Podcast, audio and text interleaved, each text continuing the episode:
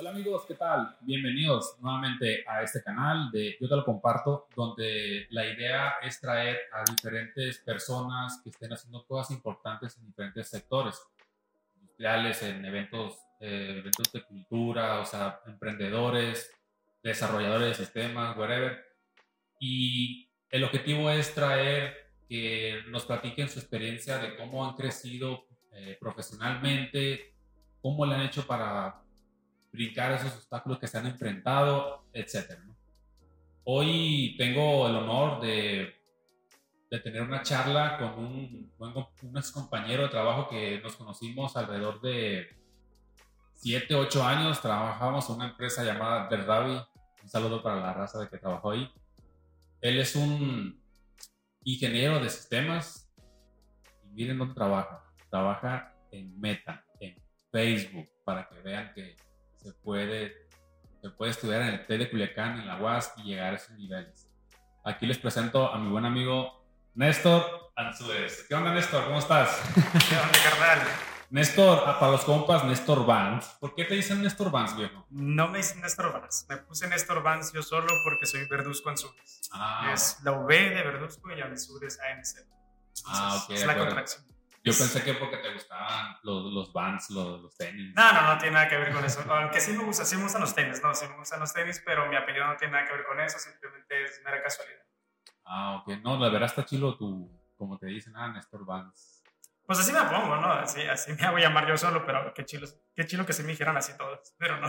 Sí, sí. Oye, mm, pues como comenté, o sea, te agradezco el tiempo que te hayas tomado Sé que estás ahorita, me imagino, por temas de trabajo. Ahorita está aquí con nosotros en Culiacán, pero él reside en, California. En California. Y bueno, creo que el hecho de que esté trabajando, estás, trabajando ya, tienes esa facilidad de poder venir para acá. Eh, te agradezco ¿no? que estés aquí conmigo en el espacio. Quiero preguntarte, pues te voy a una pregunta sencilla, pero yo que no está difícil de contestar. ¿Quién es Néstor? Y bueno, primero déjame agradecerte por tenerme aquí. Este. Caray, soy ingeniero de software. Muy, muy buena pregunta, ¿eh? Digo, estoy un poco nervioso, ¿no? También. No, no, o sea, siéntete cómodo, lo que puedes, puedes comentar. Ah, soy un chico que estudió en la UAS. Ok, yo soy ingeniero de software, este, egresado de la Facultad de Culiacán, de la UAS. Este, en la UAS no se estudia ingeniería de software, se estudió licenciatura en informática, pero mi, mi título es licenciado en informática. Sin embargo, mi profesión es de ingeniería de software. Para la ingeniería de software básicamente no se necesitan títulos, es decir, tú puedes ser ingeniero de software si tú eres de alguna otra profesión o incluso si no tienes ninguna licenciatura o ingeniería. Creo que el, ingeniero de software es más bien esa persona, esa profesión que desempeñas más que un título. Hay personas que, muchísimas personas que tenemos título y no logramos ser ingenieros de software. Y hay personas que sin ningún título alguno o sin ningún background en, este, en este campo se desempeñan perfectamente como ingenieros de software. Entonces, soy ingeniero de software. Ingeniero de software, chicos. Y estudiaste en la UAS.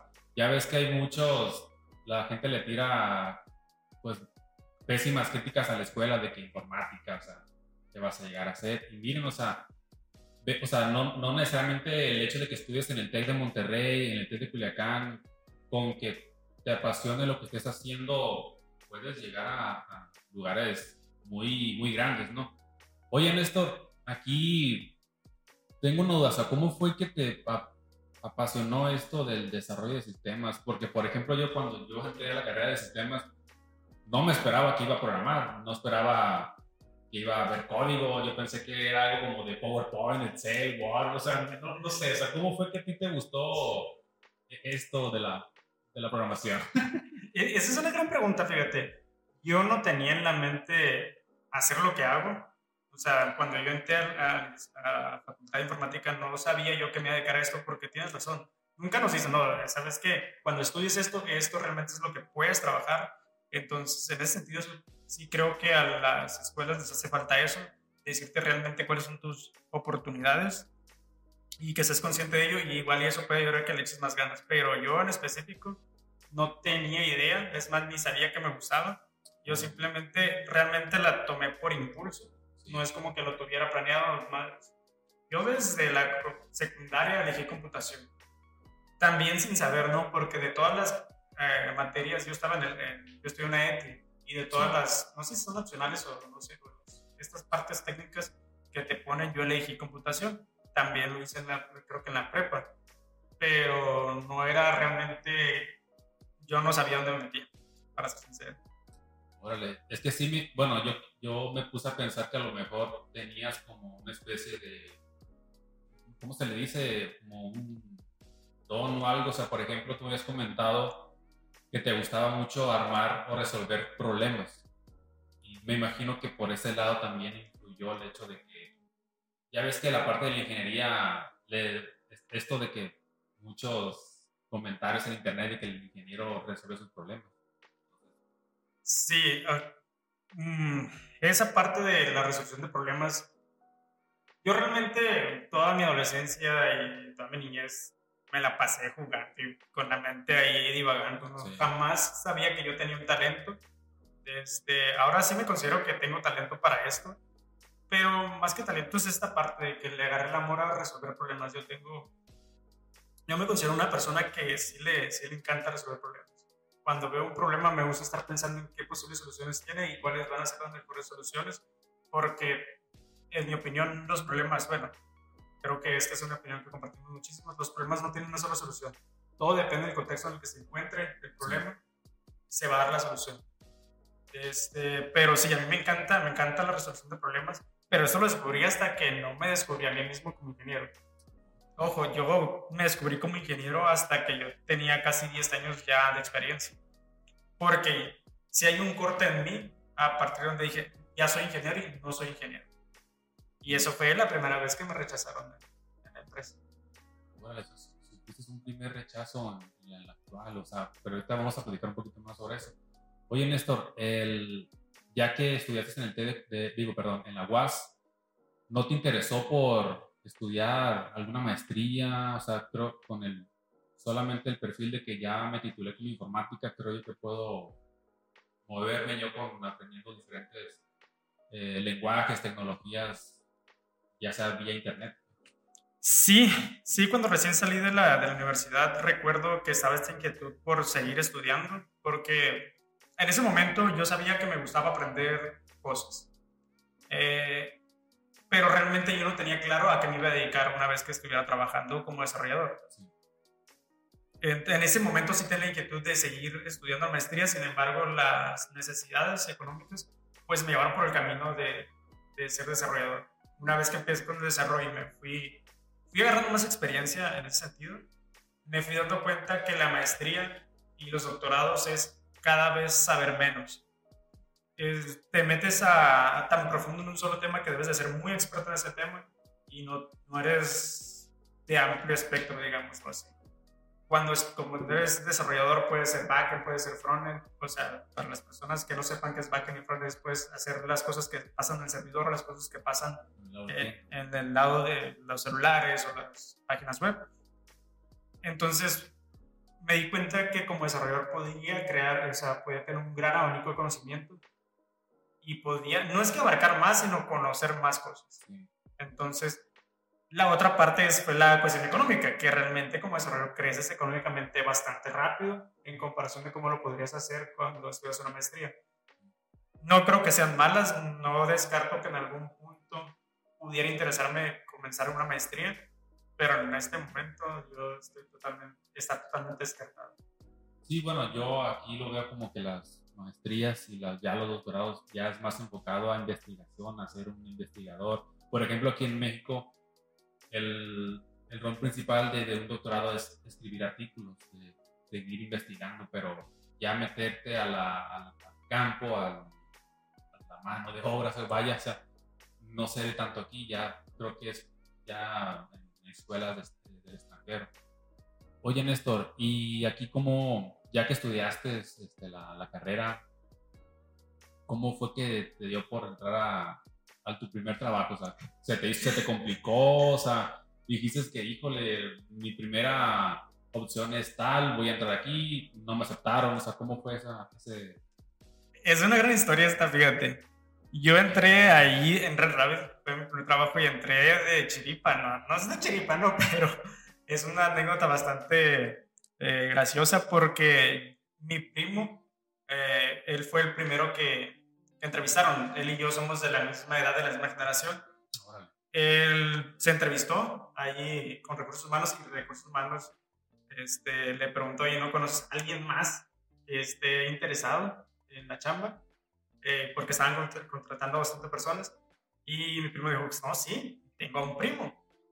Este, en ese momento, Lisbeth Quevedo fue quien, quien estaba interesado y dijo, oye, ¿y qué estará haciendo ahorita? Creo que eran como las 12 de mediodía o algo así. Y mi primo le dice, no, pues hay estar dormido.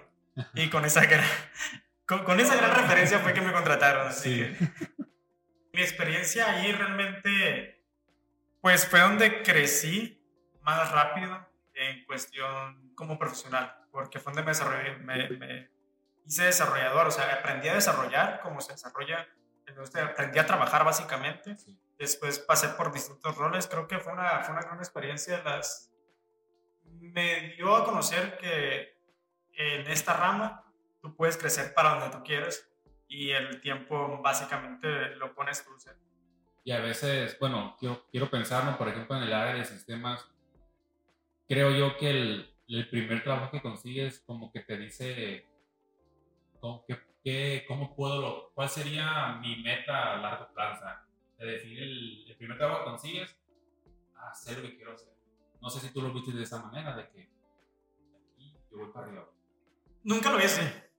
Nunca lo vi así realmente. Yo nomás hacía lo que tenía que hacer y fui descubriendo que me iba gustando cada vez más esto de la solución de problemas y ir creciendo se fue dando natural realmente. Yo nunca lo perseguí, digamos. Nunca he puesto empeño en de, ahora tengo que ser líder, ahora tengo que ser esto, ahora tengo que ser aquello. A mí se me ha ido dando naturalmente. Quizás eso también contribuye en el que yo pude haberlo hecho un poco más rápido, pero tampoco lo hice lento. Siento que fue, como todo fue de manera natural, fue de, tiempo adecuado. Aquí, o sea, yo, yo conozco tu, tu, trayectoria, sé que has pasado por diferentes eh, empresas de renombre. Mm, durante ese trayecto, antes de brincar a, a la que estás ahorita, ¿pasaste por alguna situación complicada de que no, creo que me siento estancado, me siento... quiero decir que si por un lado te sentiste estancado y, ah, no le hace, no pasa nada, o querías seguir, pero no, no algo te, te, estaba deteniendo, que no, no, sé si te pasaba algo similar a eso durante el trayecto.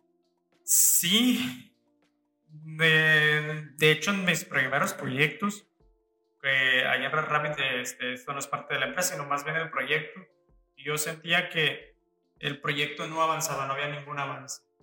O sea, siempre estábamos estancados donde mismo, haciendo lo mismo. Eh, yo realmente no creo tener muchas malas experiencias. entonces, eso es lo único que se me ocurre, ¿no? También algunas otras que a veces le dan muchísimo más peso al, a los clientes que se tiene más que a los proyectos. Y como ingeniero a mí no me gusta que el proyecto lo definan los clientes o los usuarios finales en el sentido de que se cumplan los caprichos de ciertas, por, agarrar ciertos clientes y se deberían de ver más bien por el producto, que el producto si tenga este, lo, los retos, bueno, que tengan la calidad que requieren para solucionar los problemas. A mí no me gusta que, a mí no me gusta tanto, no sé, tanto el, que los problemas sean porque esta, este cliente me lo pidió o porque ah, vamos a adaptar esta parte el sistema o este módulo para este cliente en exclusivo. Siento que unas soluciones más abstractas y más robustas te pueden dar más oportunidades. Ya ves que anteriormente, pues no nomás ahí, no, en otros escenarios, en otras empresas, pues ya sabes que los clientes quieren las cosas así de, de ya, pues, y que yo quiero color azul y si no es azul, pues yo lo quiero azul, pues, oye, pero es que, es que se, ve mejor, se ve mejor rojo, no, no, azul. Pero creo yo que hoy en día, ya ves que hoy hay muchas metodologías de trabajo, o sea, por ejemplo, la, la del Scrum, de las metodologías ágiles, que ahora como que se, se trata de que el cliente sea más comprensivo el, de que el, el proyecto te va a salir, va a quedar, va a quedar con las, los requerimientos que se, estipuló. Cuando trabajabas, eh, no, sé, no sé si tocó trabajar como líder de proyecto, tú, ese rol, creo que sí, trabajas como líder de proyecto, ¿no? Sí, sí, yo, pues, yo he pasado por casi todos los puestos de la ingeniería, bueno, del desarrollo de software, he sido desarrollador, junior, middle, me consideré senior en su momento, también fui analista, arquitecto, líder de proyectos, líder de desarrollo, todos, sitio, todos. Cuando fuiste líder, este, ¿sentías que te gustaba ese rol o era porque, bueno, no hay una persona encargada, me toca, por la experiencia que traigo, lo tengo que eh, ejercer, pero yo prefiero mejor quedar esa, esa es una gran pregunta, fíjate. Sí, sí me tocó y me tocó exacta, justo por lo que comentas. Me tocó porque no había nadie más. No porque yo lo haya elegido, ser líder, yo quiero ser líder o yo tengo actitudes de líder. Realmente siento que mis actitudes de líder son menores a la del promedio. Pero sí lo he sido. Y al haberlo, el, el haber sido eh, líder en el pasado me hizo saber de que yo no era tan bueno en ese aspecto, que sí prefiero la parte técnica, pero también empecé a pulir esa parte de liderazgo. Yo he delegado mi puesto como líder a otras personas que yo sé que definitivamente lo pueden hacer mucho mejor que yo. Entonces, porque la, la parte técnica a mí me llama mucho más la atención.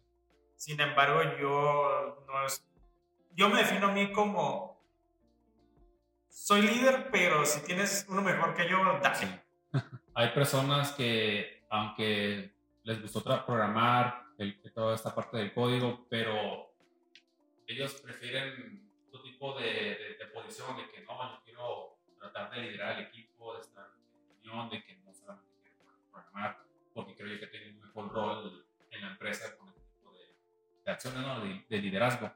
Ahorita que mencionaste es el tema de, hubo un tiempo que te considerabas senior, pero después no, o sea, ¿por qué te sentiste de esa manera? Porque yo siento en lo personal que el área de los desarrolladores, el ego es muy, es muy grande muchos se sienten como que, ah, yo tengo cinco años de experiencia y hace mucho, pero cuando entras a otra empresa, ah, caray, me topé con, pared, pues no, o sea, soy un niño, pues, ¿por qué sentiste de esa manera de que, ah, no soy un senior? ¿Por qué me consideraba senior y ya no me considero senior? Es, una gran pregunta y es, eso es como la línea que me marca a mí. Ah, yo antes era ingeniero, antes no era ingeniero y ahora soy ingeniero para los que nos están escuchando por ahí o nos están viendo, los, algo que me gusta mucho de la ingeniería de software, de esta carrera de desarrollo, es que hay niveles. Y, y, son muy bien marcados los niveles. Está que junior, middle, senior, este, pero también existe esa parte del ego. Hay muchas personas, hay muchos desarrolladores que se nos suben.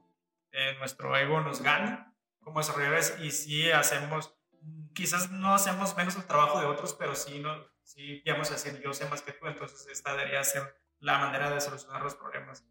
O mis propuestas son mejores que las de los demás por el hecho de que yo ya sé.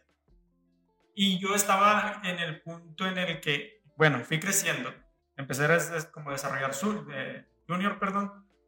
Después me fui a parte de arquitectura, fue cuando ya te consideras, ya tienes experiencia, es lo que le llamamos a un middle o uno mediano es esa persona que ya sabe trabajar definitivamente, pero aún le hace falta tener conocimientos más amplios y más profundos. Después pasas a esta etapa donde tú ya crees que sabes mucho, pero nomás es una creencia tuya, porque tú te comparas contigo mismo, pero nunca te habías... Yo nunca me había comparado con alguien más. Es decir, yo me comparaba con mi conocimiento del pasado y con las demás personas, pero nunca me había comparado contra ingenieros de otra, de empresa y menos de otra cultura, como lo es la cultura eh, de la ingeniería en Estados Unidos. Una vez que empecé los procesos de entrevistas y me destrozaron los procesos de entrevista, fue que yo me di cuenta que yo no, yo no lo enseño. Yo me decía ser senior, yo me decía ser tech lead y todo ese, todas estas cosas, todos estos puestos súper locos, pero realmente yo me di cuenta que no es así y que no era eso fue esa etapa donde pasaron dos años de mi rechazo, estudié durante dos años las bases de la ingeniería y del bajarme, ese, darme ese bajón de ego, me hizo darme cuenta de que, ok, los seniors en realidad no existen. Porque como dices tú, puede ser muy bueno en algo, puede ser muy bueno desarrollando en una tecnología, pero entras a una nueva empresa y en esa empresa desarrollan otra tecnología, tú ya no eres un senior. Tú básicamente sabes, eres un middle porque sabes trabajar, pero no sabes trabajar en esa tecnología ni en el contexto en el que se encuentra esa empresa. Entonces yo por eso es que me, que me llamo mismo ingeniero de software y no senior software engineer, ni soy senior, ni mucho menos. ¿Y crees que también tenga algo que ver el hecho de que conozcas el, el, ¿cómo se le dice? Lo que se trabaja. O sea, una cosa es que tú sepas programar, pero otra cosa es que conozco el tema de, las, de las, de las finanzas. Ah, crear una empresa financiera y sé cómo trabajar con, con gestión de créditos pero te brincas a una empresa de construcción, de la gestión, todo, todo ese business, acá no, no sé aquí. Entonces, ¿crees que también tenga algo que ver que un senior pues tenga que tener conocimientos de, finanzas, de, negocios? Ok, este, ese, es, ese es un tema que yo había ya tocado eh, en el pasado, donde sí es cierto, tú puedes ser muy bueno desarrollando en servicios financieros y eres bueno, quizás eres muy bueno en servicios financieros, pero no eres tan buen desarrollador o tan buen ingeniero. Si fueres un buen ingeniero, creo que el background o el, el contexto en el que te encuentres no debería ser tan difícil de moverte ahí porque básicamente si te gusta resolver problemas, resuelves problemas abstractos. Desde, tú no resuelves problemas de financieros. Tú resuelves problemas quizás de sumar dos números, de sacar porcentajes y todo esto.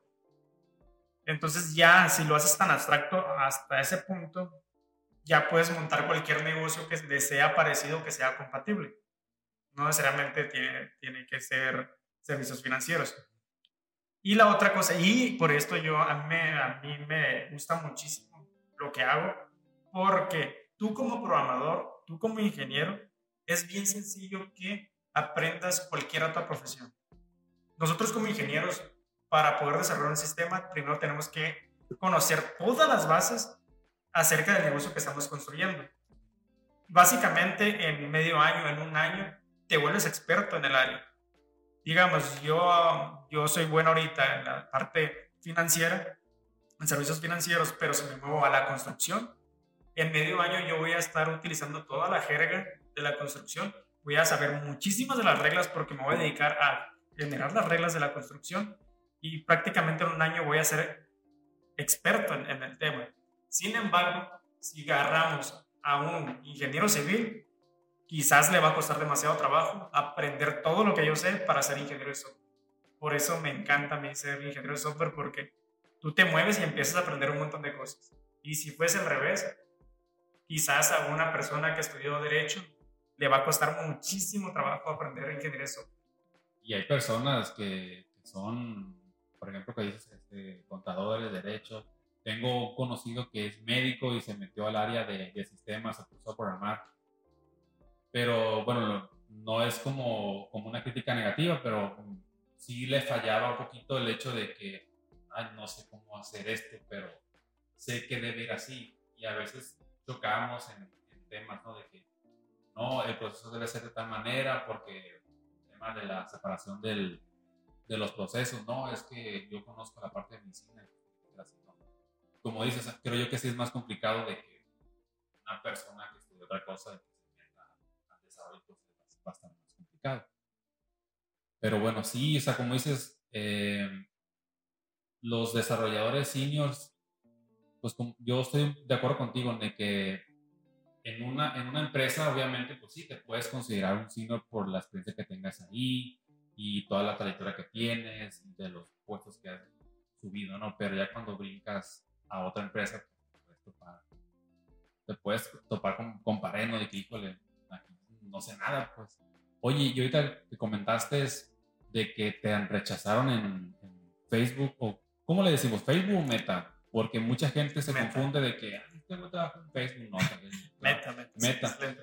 Ahí, como dices que te, que te batearon, llegó un punto en que te sentiste, ah, chale, o sea, no, pues ni pedo, aquí sigo trabajando, o sea, llegó un punto en que te, te sentiste mal, de que, híjole. Sí, realmente sí, porque me dio mi ego de que, o sea, realmente, o sea, no es que me dio para abajo en el sentido de, uh, me, me, me, deprimí, me, me, dio para abajo, no, sino en el que me dio en el puro ego. Y cuando me rechazaron, no me rechazó nada más Facebook en ese momento, me rechazó Facebook, me rechazó Amazon, me rechazó GitLab, me rechazó Wiseline de Guadalajara, me rechazaron un montón de empresas al mismo tiempo. Todos, ¿por qué? Porque yo eh, creí que era senior y ese era una, era una ilusión que yo tenía. Intenté hacer los exámenes de ellos en menos de un, en el periodo de un mes, dos meses para cuando esos exámenes realmente te tienes que preparar de 3 a 4 meses. Mínimo te deberías de preparar unos 3, 4 meses de que te dicen, oye, ¿sabes qué? Me gustaría entrevistarte. Ok, déjame agarrar el librito y empiezo a estudiar das tiempos de unos dos meses y haces tu primera entrevista. Después, para eso les das quizás otro mes. Mínimo, yo sí diría que te tienes que preparar para una sola entrevista de ellos al menos tres meses. ¿Fue una vez que te batearon o cuántas veces fue que intentaste en meta. Solamente una vez y ya la segunda le, le atiné, le pegué al gordo. Solamente falló una vez. Sí, solamente fue una vez, pero sí fue duro el golpe. Y yo me preparé durante dos años para... Obviamente tú puedes... La preparación para ingeniero de software para tus primeras entrevistas eh, te lleva de, como, te digo, de tres a seis meses. Sin embargo, yo me metí, que me cambié de trabajo, hice comenzar una nueva empresa y a partir de ahí yo fui como generando todo el software que se hizo de ese proyecto desde cero con buenas prácticas de ingeniería, viendo todos los conceptos, bases de ingeniería y empezar a aplicarlos. Y me tomó esos dos años, no llevaba tanta prisa. Me tomó dos años para las siguientes entrevistas cuando me volvieron a contactar y para eso, aún así hayan pasado dos años, yo también me preparé una vez que me contactaron como tres o cuatro veces fue mi proceso de entrevista. A mí me, me contactaron en febrero, creo, y hasta en agosto fue que me, que dieron la, noticia. O sea que sí es, sí es un proceso largo de selección. Es un proceso bastante complejo. Y me imagino que, pues, que tienes su o sea, no estás llegando a Industrias Patito, pues, estás llegando a una empresa, pues, internacional, o sea, y creo que lo vale, o sea, ¿tú qué opinas de que es un proceso, pero vale la pena. Es un proceso que está roto. Hay que decir la verdad también. No es un proceso perfecto, pero lo que se dice es que es el mejor proceso que se tiene hasta ahorita. No es un proceso sencillo, porque realmente los problemas que te preguntan cuando haces la entrevista no son problemas cotidianos, no son problemas de la vida diaria de un desarrollador. Realmente son problemas muy, muy complejos.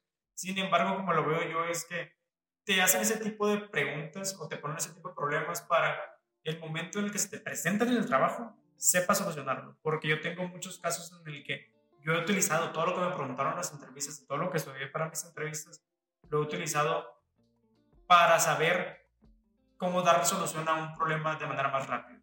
Si yo desconociera ciertos temas, imagínate que lo voy a, lo voy a ejemplificar con la medicina quizás si a los doctores en sus primeros 5 o 7 años, no sé cuántos estudian, sé que estudian muchísimo, no les enseñaran acerca de temas del corazón, por ejemplo, y si la persona va a ser, o si él va a ser su especialidad en quizás este, nefrólogo, ¿qué tiene que ver los, riñones con el corazón? Entonces, te estaría muy lejos, pues cuando le toca un problema de ese tipo no vas a ver. Entonces, las entrevistas realmente te preparan sí sirven, no vas a trabajar con ella, con lo que aprendes, no vas a trabajar con eso todos los días, pero el día en que te enfrentes a esos problemas, vas a estar listo para ellos. Oye, y voy a me voy a regresar un poquito sobre el proceso que, que, llegaste.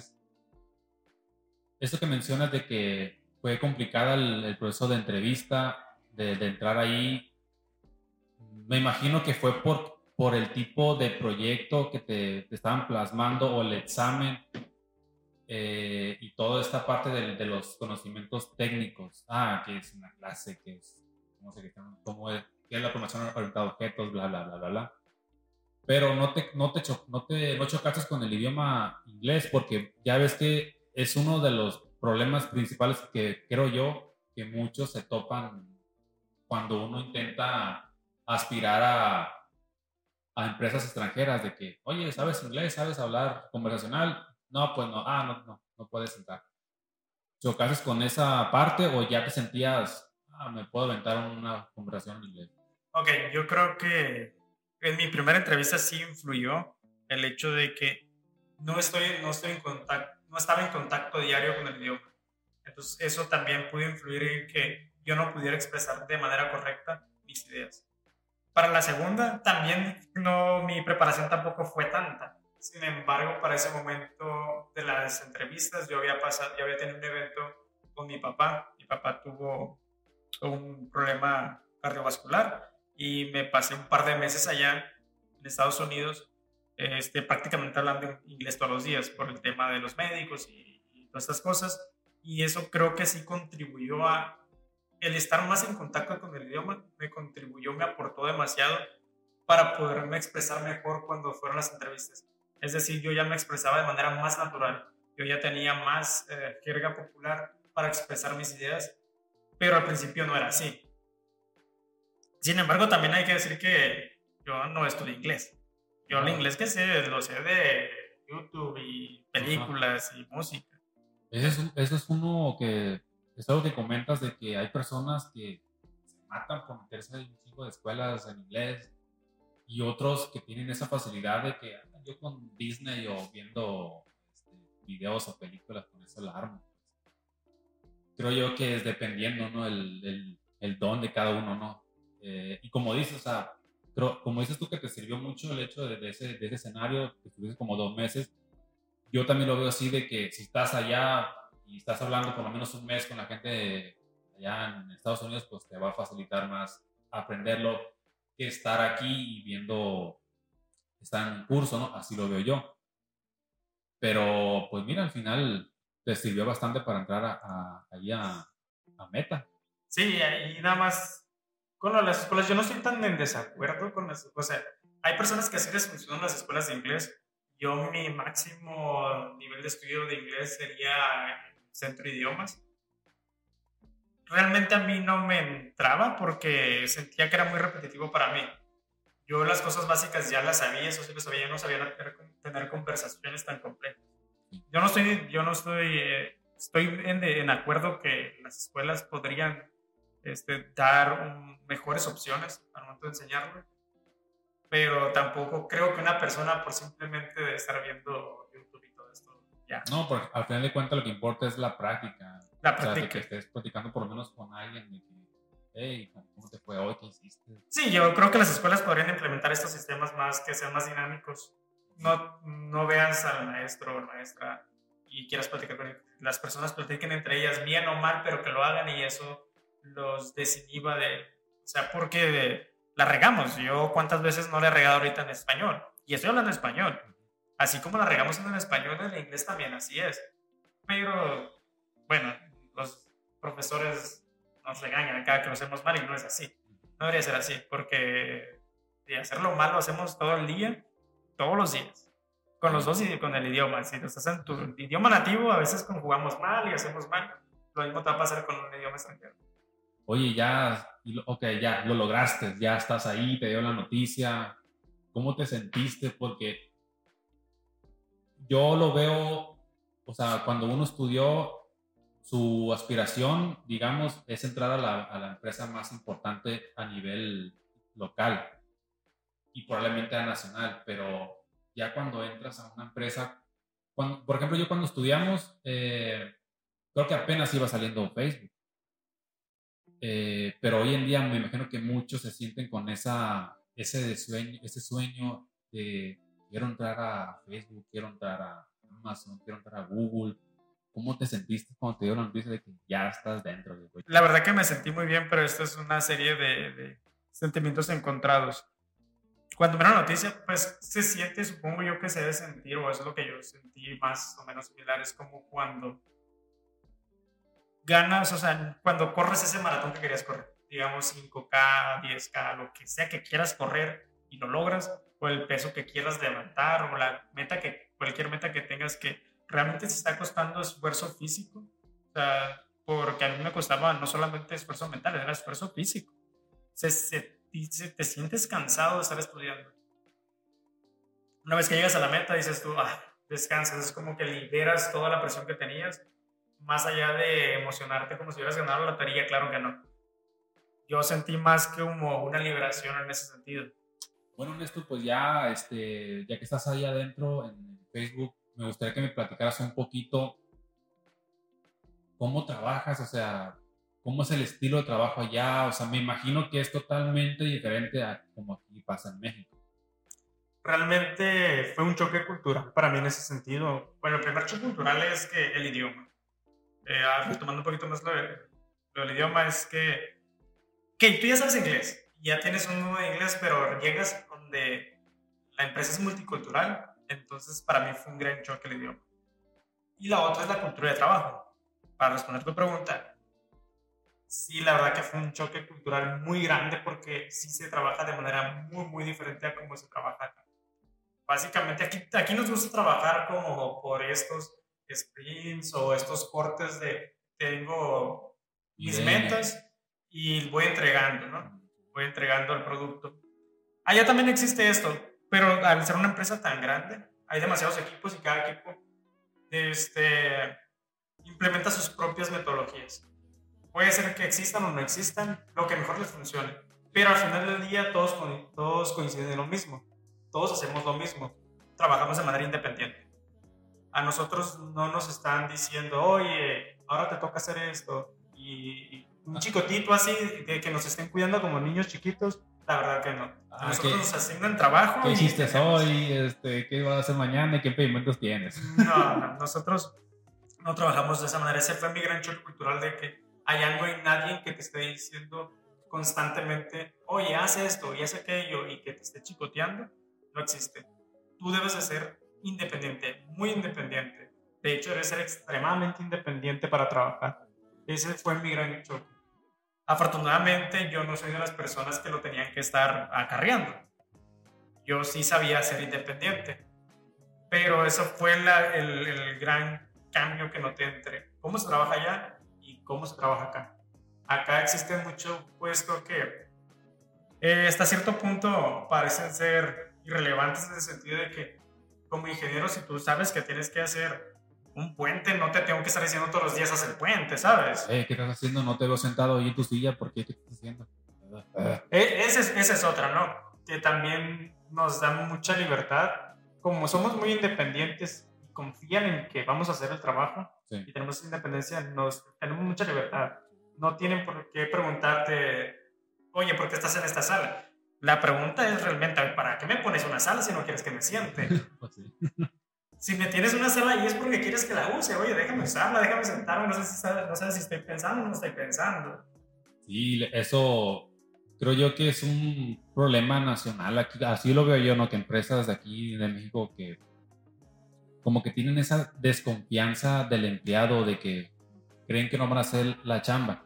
Y allá como tú mencionas de que tienen esa libertad, pues es que están contratando a un ingeniero de software, o sea, que tenga esa, esa independencia de que, o confianza de que pues va a hacer el trabajo y él sabe muy bien que si a la primera falla pues se va a ir. Entonces, sí, sí es muy diferente como mencionas. Sí, la verdad también es que yo creo que las empresas acá eh, mucha culpa es, hay de ambas partes, ¿no? Pero siento que las empresas a veces son muy, no puedo decir paternalistas, sino que quieren estar encima de ti a que hagas las cosas. O te están ahí diciendo, oye, haz esto, haz esto.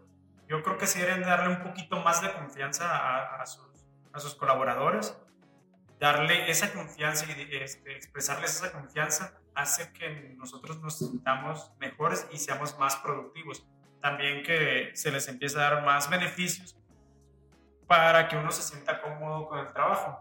Pero también a la primera en la que fallemos, no hay otro. O sea, solamente hay o te vas o, o caminas por aquí. Estas son las reglas. Tienes que ser independiente, tienes que saber desarrollarme. Siempre hay como esos deadlines, esas fechas de entrega a veces no se pueden cumplir, la mayoría de las veces no las podemos cumplir, hay que ser sinceros, pero también hay que ver las razones por las cuales no podemos cumplirlas. Y si vemos que una persona simplemente está flojeando, oye, pues te puedo asegurar que si muchas empresas de aquí, a la primera que ven flojeando a alguien, se deshicieran de esa persona, ninguna otra persona va a hacer lo mismo. Y al final creo que si, bueno, si se llegara a implementar ese tipo de, de acciones, pues al final es un ganar-ganar para, para los dos, o sea, para el empleado y para la empresa, o sea, de que yo voy a contratar a personas que van a querer trabajar y no, si están ahí bloqueando porque pues, ya terminaron su chamba, bueno, digamos como que, ah, pues ya terminé, pero ¿por qué? Ahí creo yo que es importante también la selección del, del personal, ¿no? y no, no hay que generalizar de que todas las empresas de México no son así. O sea, hay empresas que veo yo que sí han ido trabajando en sus empleados, de que van creciendo con esa mentalidad de que, no, pues ahora trabajas desde tu casa o puedes ir temprano, al final de cuentas confío en ti, mira, el, el producto está saliendo. Y ahorita, eh, ahorita que menciono eso, Néstor, del, de esta modalidad, porque yo veo que, se, que es muy es muy peleado, ¿cómo se le dice? Es un show el hecho de que hoy en, México muchas empresas siguen trabajando de forma presencial. Y tú ahorita estás aquí, o sea, estás, tú, tú trabajas allá en, en, California, pero tienes esa libertad, o sea, ¿cómo es que las empresas, las, las modernas, como, como le, podemos, le podemos llamar, ahora tienen esa modalidad remota, pues de que trabaja pues remoto. ¿Y por qué otras empresas siguen trabajando con esa postura? Bueno, tampoco, también hay que decir que donde yo trabajo no todo es mil sobre También existe su exigencia de que, oye, tenemos que cumplir con, cierto, con ciertos días de, de trabajo en oficina. Existen las libertades. O sea, creo que esto depende más de la persona, del equipo y del manager que tenga si estás en un equipo que tiene una cultura de, ok, vamos a, vamos a estar entregando y vamos a darle para adelante, y no estás en un equipo donde esté la cultura súper rota o el manager realmente no sea tan comprensivo, y la empresa también ¿no? no sea tan comprensiva en ese sentido, y tú aparte no eres tan comprensivo en ese sentido, pues toda la cadena está rota. Sin embargo, si encuentras un equipo que sea el adecuado para ti, quizás te gusta trabajar muchísimo presencial, o te gusta trabajar mucho remoto. Encuéntrate un equipo que sea así, con un manager que sea. Por lo general, sí, el manager, si el equipo es así, es porque el manager es así. La cultura está mucho dada por los managers, por los gerentes, más que por el equipo en sí, pero a veces también el equipo influye en el manager. Creo que es que debes de encontrar el equipo adecuado para ti. Y esto no se, no se trata de empresas, pero entiendo el hecho de que a veces las empresas te exigen cosas tontas como ven todos los días, yo no, yo no estoy tan de, tan de acuerdo con eso, más si te tienen como en estos espacios tan cerrados, ¿no? Ahorita voy a hablar nada más como ingeniero, quizás hay otras, este, otras profesiones u otros oficios que también sí se requiere de esto, pero como ingeniero de software no puedes estar encerrado porque nuestro trabajo es 100% creativo y como creativo no puedes estar encerrado en un cubículo de 2x2. Eso es demasiado complejo.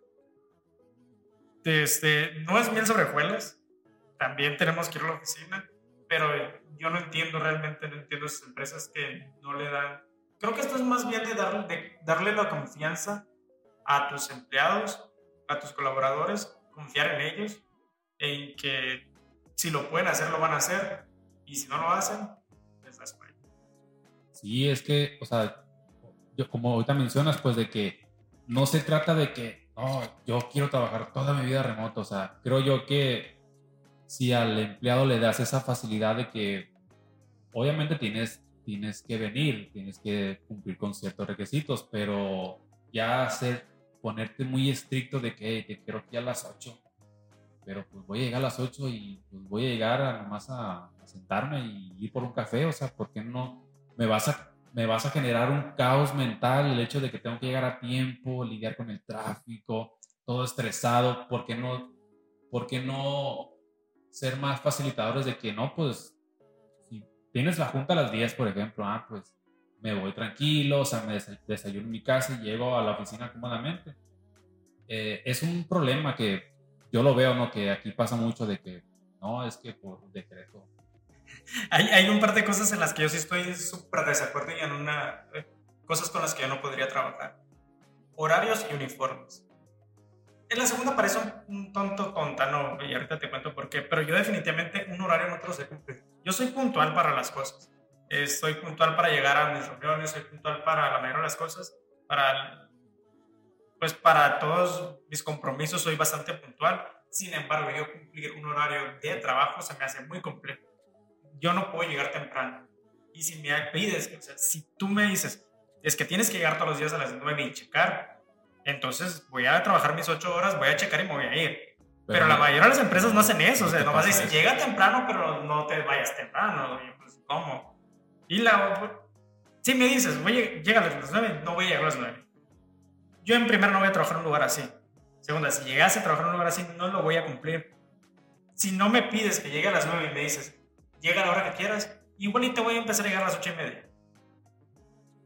es, es demasiado tonto, pero realmente yo funciono así. Al hecho de que me estás forzando a tener un horario, mi mente ya no puede. Ya no puedo, o sea, no sé, algo me sucede que, que ya no puedo cumplir con esa parte por estar preocupado la otra cosa es que, como me gusta a mí resolver muchos problemas, para mí no hay hora de salida. Yo puedo estar cenando y estar pensando en la solución de un problema. Puedo estar en el cine y estar pensando en la solución de un problema. Aunque sea en, segundo plano, puedo estar poniendo atención, pero realmente estoy solucionando problemas a veces. Entonces a mí se me hace muy complejo que en nuestro en nuestra rama de este, se pongan horarios porque la mente no funciona de esa manera, el proceso creativo no funciona de esa manera. Yo estoy en total desacuerdo con los horarios y estoy en total desacuerdo con los uniformes. Decía, parece cosa tonta los uniformes porque siempre me he visto igual. Si siempre me he visto igual, oye, ¿por qué tienes un problema con los uniformes? Pues sí, yo siempre me he visto igual con lo que yo quiero. Sí, claro. No me voy a vestir igual con lo que tú me dices que me, que me visto. Oye, yo necesito tener una personalidad, yo necesito crear una identidad. Te cómodo. Y aparte que te sientas cómodo, porque igual el uniforme que te dan todo, todo que te pica o te aprieta o ni te gusta, los colores no combinan, no te van. Hay muchísimas razones por las cuales tú no te sientes cómodo con un uniforme. Y aparte, no generas una personalidad, no tienes una identidad como, como individuo. Te quitan eso, los uniformes te quitan totalmente el individualismo.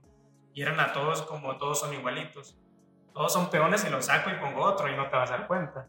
A mí no me gusta ese set mental que te genera ni los uniformes ni, ni los horarios. Es más bien el set mental porque no es por el hecho de que si me quitas los horarios igual llego temprano y todos los días me he visto igual. Entonces... Pues como que no, pues un soldadito. es más bien el set mental que te genera. Sí, como, o sea, influye, ¿no? En tu forma de pensar y te quedas ahí todo ah, sigo trabajando en una empresa tóxica que me piden todo esto, ¿no? Mejor busco otros, espacios.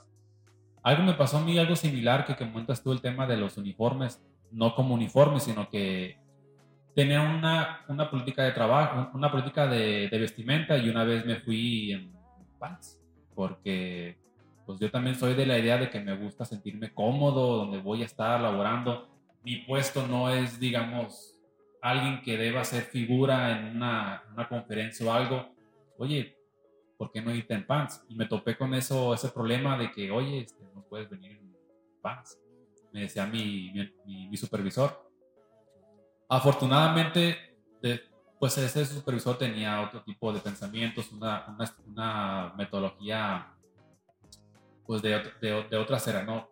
Afortunadamente esta empresa ha ido mejorando la vestimenta y pues hoy en día la gente puede ir no en chanclas, no en, en shorts, pero digamos como que en pants se siente más cómodo. O sea, sí es importante hacer que el desarrollador se sienta pues cómodo, que sea que sea creativo, que le las ideas. Sí, básicamente a los desarrolladores tú les pagas por ser creativos, no les pagas por ser guapos. No les pagas por verse bien, no les pagas por... Si se quieren vestir bien y se quieren... O sea, darles libertad, déjalos que hagan lo que quieran Yo creo que esa es una de las cosas que este, agradezco mucho de haberme movido de aquí, porque aquí tenemos, aquí en Culiacán, es lo que yo siento, que tenemos una cultura en que nos fijamos mucho, ah, mira, cómo anda vestido, ah, mira, somos muy fijados en, ese, en, ese, en ese, aspecto. Y la verdad que a mí no me agrada tanto porque, como te digo, a mí me gusta vestirme siempre igual. Y para que me estén diciendo, no, siempre te vistes igual, pues sí, está bien. Igual y yo todo el verano uso, uso shorts y voy a usar shorts todo el verano y voy a ir a trabajar hacia allá. Allá nadie te, allá puedes ir en chanclas, puedes ir en shorts, puedes ir en camisetas, si quieres ir en camisas, si quieres ir en si quieres ir como tú quieras ir, es aceptado porque a mí no me pagan. Yo no voy a una pasarela de moda. Yo voy a ser creativo con el código.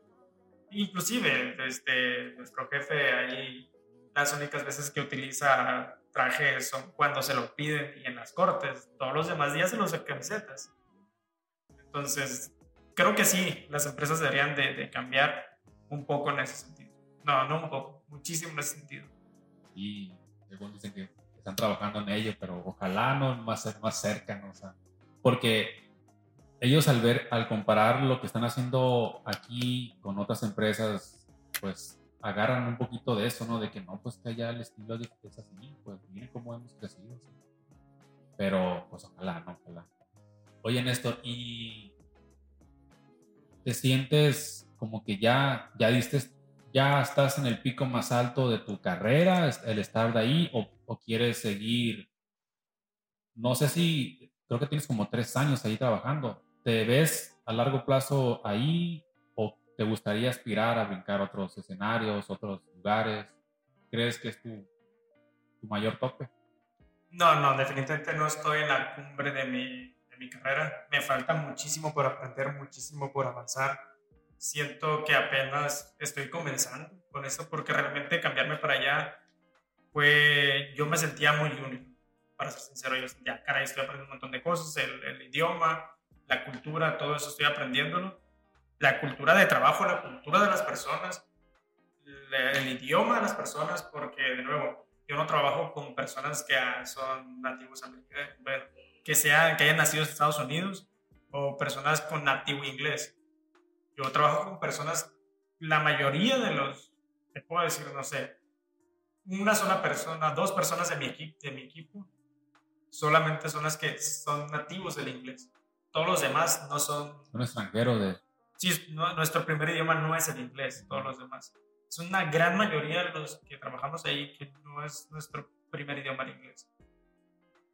Entonces hay un montón de, de, de, barreras que tienes que empezar a, a, superar. Y definitivamente no me encuentro en la cumbre de mi carrera. Me falta muchísimo por aprender, pero demasiado. Y que si me veo ahí a largo plazo en la empresa, ya tengo unos años y medio trabajando ahí, creo que más bien la pregunta sería si me veo en el área donde estoy durante un largo tiempo, porque igual son, son empresas muy grandes, hay demasiados productos que hacer y en los cuales puedes apoyar, que allí es bien fácil cambiarte de un, de un área a otra. Tienes una restricción de tiempo, te ponen una restricción de cierto tiempo que no te puedes mover una vez que entras a un equipo, pero una vez pasado ese tiempo, tú eres, tienes la libertad de moverte. Yo donde estoy, yo realmente me encuentro muy bien. Yo hago infraestructura web. Yo realmente me gusta mucho donde estoy. Y con respecto a la empresa, realmente más bien esto depende del área. Digamos, si tú vas a una empresa y caes en un proyecto que realmente no te gusta, tú vas a contar cómo te fue en la feria. igual vas a decir, no, pues esta empresa no sirve. No, pues igual lo que no sirve es el proyecto. Pero creo que mi proyecto hace mucho de lo que a mí me gusta, que yo no sabía que me gustaba hacer. Yo sabía que me gustaba hacer ciertas cosas, pero nunca le había puesto nombre hasta que no en un equipo, bueno, hasta que no en una empresa que tiene equipos dedicados para infraestructura. Ahora, como yo hago 100% infraestructura, yo no hago producto, a mí me encanta esa parte. Yo decía, ah, caray, bueno, ahora digo, esto es lo que realmente me gusta el desarrollo. No me, porque yo en mis actividades no es generar soluciones de producto. Mi trabajo es generar soluciones genéricas para todos los productos. Con todo eso que me has comentado, o sea, todo lo que, lo que he sabido de ti y todo lo que me has explicado ahorita, eh, quiero preguntarte algo que yo en lo personal yo, en mi opinión, yo te considero una persona exitosa, que has logrado cosas, pues más allá de, de una persona que, que, estudió en México y que ahora están en lugares, pues como, como si fuera un sueño para una, un desarrollador, un chico de ingeniería, un tester, un, de, uno, de, de analista, perdón. Pero, ¿tú te consideras una persona exitosa? Caray, sí, sí me considero una persona exitosa. No por el hecho de mi trabajo ahorita, sino me considero una persona exitosa por el hecho de todo el camino que tuve que recorrer aquí. Todo eso, todo ese conocimiento que tuve que adquirir, es esa parte, esa transición de ser programador senior y todo, esta, todo este ego que traía, haberme quitado, haberme dado cuenta de eso, es lo que a mí me hace sentir una persona exitosa en mi carrera, porque ahorita yo soy muy consciente de, todo lo que no sé. Yo soy consciente de que hay muchas veces nos falta eso. No sabemos lo que no sabemos. Y ahorita sí sé lo que no sé. Y el de estar consciente, ahorita yo soy muy consciente de mi carrera, de mis capacidades, de mis aptitudes, eso creo yo que me hace una persona exitosa. Quizás tú pudieras decir, oye, en cuestión económica, ¿te crees exitoso? Yo más bien la, la, la cuestión económica la veo en el sentido de que es una consecuencia de, no es, no es el fin. O sea, no, yo no trabajo para hacer dinero. A mí me pagan por hacer lo que, lo que hago, simplemente. Para mí es una, es una consecuencia de seguir haciendo lo que me gusta hacer y lo que disfruto hacer. Obviamente, si me pagaran por jugar softball, pues mejor, ¿no? Yo realmente también soy de deportes, no es lo único que hago. Este, si me pagaran por otras actividades que igual también disfruto, estaría muy bien, pero como también disfruto lo que hago, este, la remuneración económica, pues es como una, más bien una consecuencia, lo siento como una consecuencia. Obviamente no voy a trabajar gratis, si me matan el sueldo yo voy a buscar otra más. o si alguien más me ofrece aquí, este, si me ofrecen más dinero no me cambiaría, solamente me cambiaría si el proyecto me gusta más y me pagas más. Me puede gustar más el proyecto igual y me pagas menos, te lo voy a pensar. Es que al, final es importante, quieras o no, el, tema del, del, ingreso, ¿no? Porque te ayuda a tener un mejor bienestar, ¿no? De que no tengas complicaciones para cualquier cosa, ¿no? Y Néstor, ya después de toda esta plática que hemos tenido, no sé si, si quisieras dejar algún mensaje, algo para esas personas que siguen estudiando, eh, esta, que, que, optaron por esta carrera de la ingeniería y que ahorita a lo mejor, híjole, no, yo no sé programar, o sea, está muy difícil, pero, pero ve, miro a este chavo que logró algo importante, pues, ¿por, ¿por qué yo no puedo hacerlo? O sea, yo también puedo hacerlo. ¿Qué le dirías a esas personas que siguen estudiando y esas personas que ya están ejerciendo su profesión en alguna empresa, que se sienten estancados, pero quieren salir, pero ven que no pueden. ¿Qué le dirías? Ok, primero vamos a empezar con los que están estudiando. Igual, si están estudiando y se, sienten que no pertenecen a lo que están estudiando, sálganse, no pasa nada. No pasa absolutamente nada. Yo también reprobé todas mis materias de programación en la escuela. Repetí semestre, repetí año por reprobar todas mis, mis, mis materias de programación. Y ahorita soy programador, como da vueltas la vida. Pero no era porque no me gustara, era simplemente porque este, me generaba conflictos en cómo me enseñaban, cómo yo aprendía. Entonces no era compatible y modo aprender contra la manera de evaluar en la escuela. Me tuve que hacer también. Este, tuve que tener un poco de humildad y bajar la guardia un poquito y ceder. Entonces, lo que yo se le diría a las personas que están estudiando es que si sienten que no pertenecen, realmente investiguen y sepan si pertenecen o no pertenecen. Porque, de nuevo, cuando yo comencé con la licenciatura en informática, yo no sabía que me podía dedicar a eso. O sea, yo no sabía que me iba a dedicar a eso exactamente.